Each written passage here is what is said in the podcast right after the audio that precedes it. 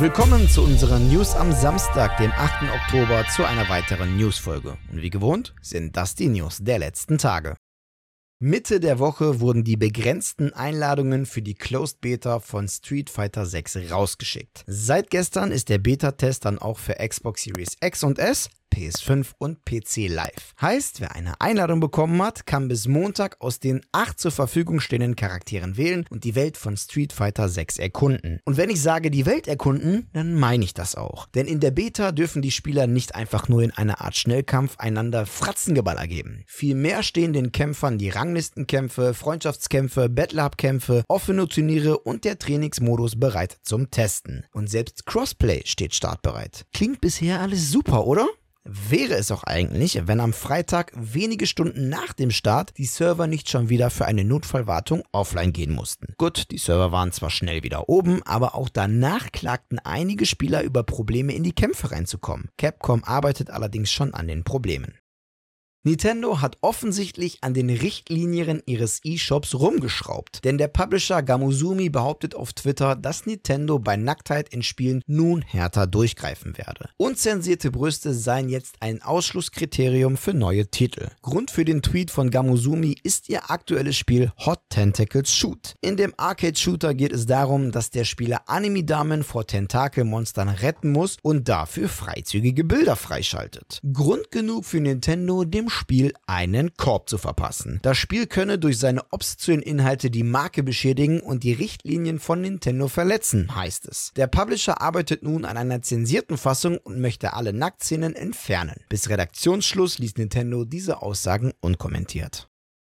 Am Donnerstag hatten Paradox Interactive und Double Eleven gute Nachrichten für alle Gefängnisaufbau-Simulationsfreunde. Denn mit Undead steht das achte DLC für Prison Architect schon auf dem Plan. Und der Name lässt es vielleicht schon vermuten. Es geht ums Überleben. Untote erheben sich nämlich aus ihren Gräbern und wollen alles und jeden anknabbern. Also müssen sich die Wärter mit den Häftlingen verbünden, um nicht zum Opfer der Apokalypse zu werden. Passend zum Szenario wird ein Overlay ins Spiel integriert, mit dem wir dem Spiel ein düstereres Aussehen verpassen können. Das neue DLC verpasst dem Spiel in Anbetracht des aktuellen Monats also einen speziellen Flair. So sagt Prison Architect Game Director Gas Wright folgendes zur neuen Erweiterung. Zitat: Rechtzeitig zur Gruselsaison fügt Undead Prison Architect eine Mischung aus Survival und Horror hinzu, die die Managementfähigkeiten der Wärter auf die Probe stellen wird. Der Kampf ums Überleben ist keine leichte Aufgabe, denn er bringt bringt eine zusätzliche Ebene der Komplexität und des Drucks in das Management-Gameplay. Wir hoffen, dass unsere Community an Undead genauso viel Spaß haben wird, wie wir an seiner Entwicklung.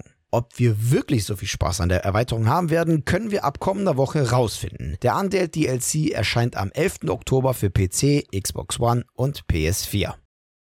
Gar nicht so geile Nachrichten hatte Square Enix jüngst für ihre Community von Final Fantasy. Denn in einer aktuellen Mitteilung warnt der japanische Spielehersteller vor Hackern. Diese hätten offenbar Final Fantasy XIV ins Visier genommen und versuchen sich Zugriff auf die Daten der Nutzer zu verschaffen. Zitat, wir erleben derzeit einen Angriff durch einen Dritten, der versucht, sich Zugang zum Square Enix Account Management System zu verschaffen, indem er eine Kombination aus E-Mail-Adressen und Passwörtern verwendet, die anscheinend von anderen Online-Diensten anderer Unternehmen bezogen wurden, so Square Enix. Daher rät Square Enix zur Aktualisierung der Zugangsdaten, zumindest wenn ihr die Kombination eurer Mailadresse und Passwort schon mal auf einer anderen Seite benutzt habt. Square Enix selbst arbeitet derzeit an einer Analyse über die Folgen des Angriffs sowie einer Möglichkeit, diese Auswirkungen zu entschärfen. Das heißt beispielsweise, dass der Publisher den Zugriff auf Konten einschränkt, bei denen man davon ausgeht, dass sich ein Dritter Zugang verschaffen hat. Betroffene Spieler werden dann per hinterlegter Mailadresse benachrichtigt, um ihr Passwort zurückzusetzen. Sollte die Zahl dieser gehackten Konten steigen, könnte ein Passwort-Reset für alle Konten eingeleitet werden, heißt es abschließend.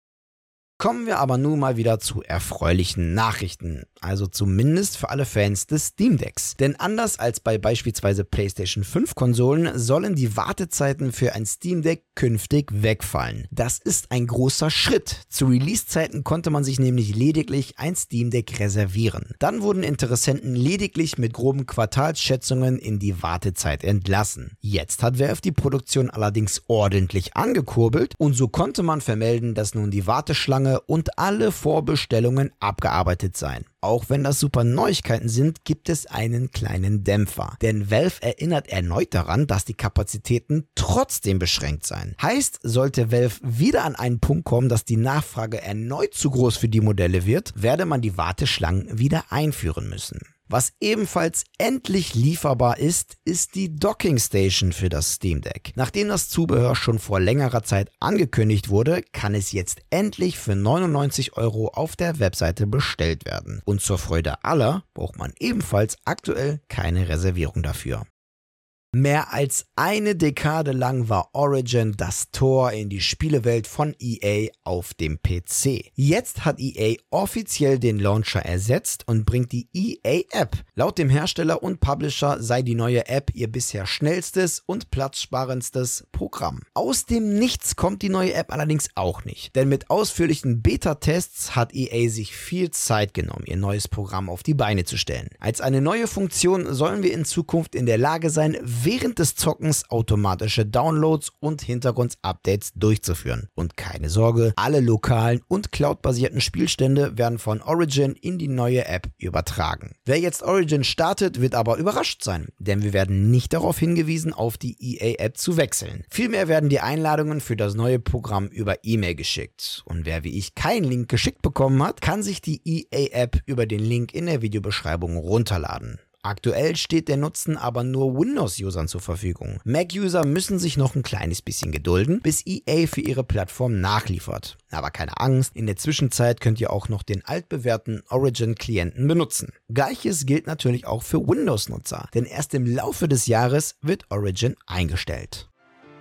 Ja, das waren sie auch schon wieder, die News der vergangenen Tage. An dieser Stelle verabschiede ich mich wieder von euch. Danke fürs Zusehen. Wenn euch die Folge gefallen hat, dann würden wir uns natürlich über eine positive Bewertung und eure Kommentare auf YouTube sehr freuen. Und damit ihr keines unserer Newsfolgen verpasst, einfach ein Abo bzw. Follow dalassen. Und auf YouTube nicht das Glöckchen vergessen zu aktivieren. Die nächste Newsfolge gibt's am kommenden Mittwoch. Bis bleibt gesund und guten Loot euch. Ciao.